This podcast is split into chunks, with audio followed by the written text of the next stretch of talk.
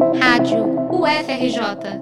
Informação e conhecimento, conhecimento, conhecimento. Nos últimos meses, as drogas K têm se espalhado pelas cidades brasileiras. Vindas do exterior e inicialmente presentes em grandes proporções na capital paulista, as novas substâncias sintéticas já não estão mais estritas e têm dominado as cenas de uso.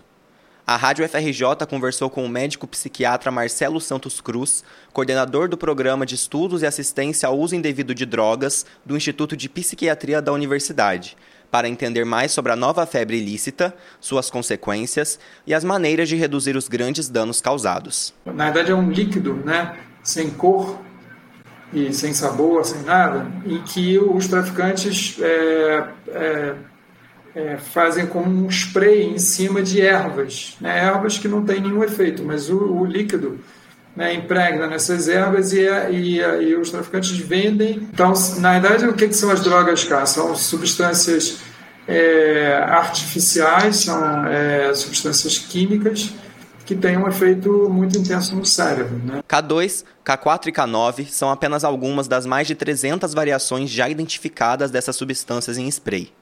Popularmente, os alucinógenos são conhecidos como maconhas sintéticas por também atingirem o sistema canabinoide mas o médico afirma que o termo é errado e serve para dar mais credibilidade à suposta qualidade de pureza da droga, enganando os usuários.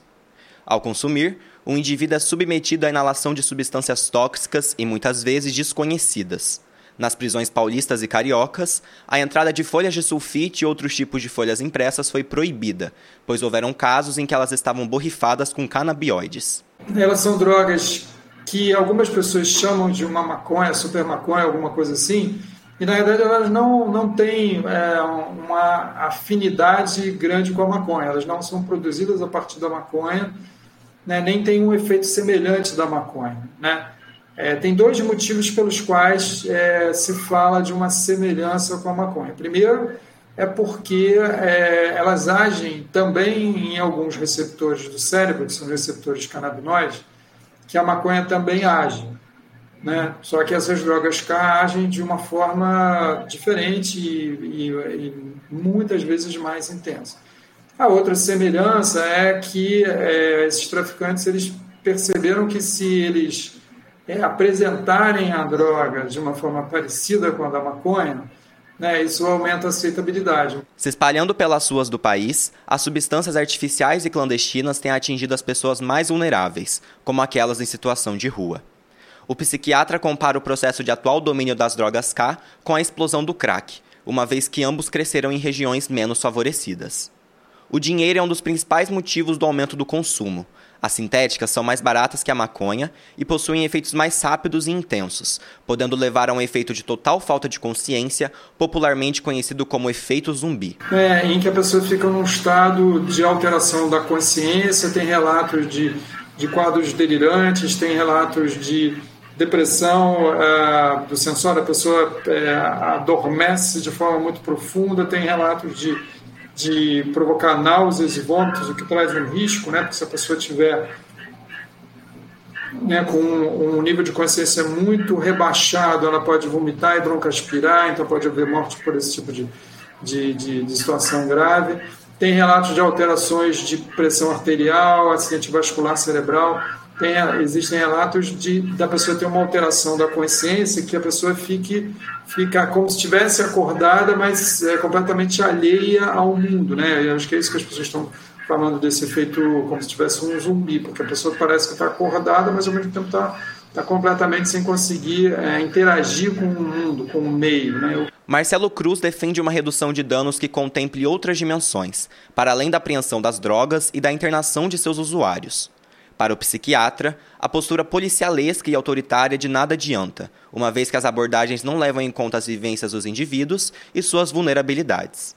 É preciso oferecer outras alternativas de vida, como serviços de acolhimento que atendam às necessidades dos usuários e que, desta maneira, os afastem dos alucinógenos. Este é um problema social e de saúde. Porque assim, a gente sabe que não adianta você tentar obrigar pessoas a, a não usar drogas, isso tem um efeito muito muito fugaz, né? assim, muito fugaz, não, não funciona indefinidamente, não funciona para todo mundo.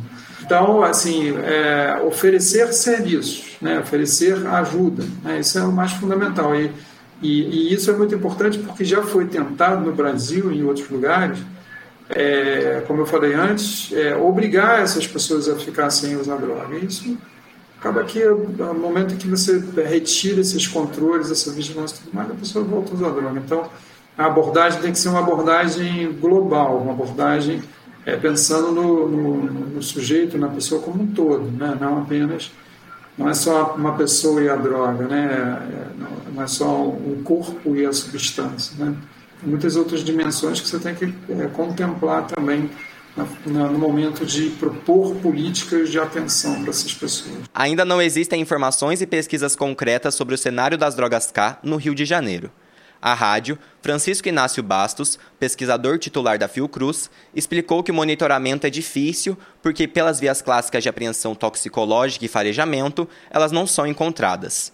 O nome K9, inclusive, vem do inglês, que soa como K9, designação dada pelos norte-americanos aos cães farejadores que, no caso das drogas K, não conseguem cumprir suas buscas com êxito. Que escapam à detecção e escapam à detecção por, exatamente porque são desenhadas para escapar à detecção, portanto, não são facilmente identificáveis do ponto de vista toxicológico e isso faz com que a gente tenha um problema muito complicado. É muito difícil distinguir se essas substâncias realmente não existem num determinado local ou se simplesmente não foi pesquisado é, de uma forma que integre as emergências médicas com exames muito específicos que não são os exames toxicológicos clássicos. Exames toxicológicos clássicos não são capazes de capturar esse tipo de é, substâncias sintéticas porque elas foram desenhadas exatamente para evadir o controle toxicológico clássico ou, por exemplo, farejamento por um um cão treinado, etc. e tal. Novos métodos de pesquisa para identificação das substâncias e seus efeitos devem ser realizados nos próximos meses por órgãos de pesquisa do Rio de Janeiro, uma vez que o desconhecimento quanto à droga e suas variações é grande e preocupa. De qualquer forma, é importante se manter atento e não ser enganado. As drogas K têm um potencial muito mais intenso do que a maconha e estão pelas suas, mesmo que as escondidas. É, então é uma questão em aberto, a gente vai ter que verificar isso no Rio. Felizmente, nós temos uma rede extensa, é, financiada pela FAPESP, com várias unidades, vários centros de pesquisa e vários pesquisadores muito qualificados, e espero que a gente tenha notícias é, concretas, objetivas, que possam ajudar nessa questão muito em breve. Reportagem de Luiz Gustavo Carmo para a Rádio FRJ.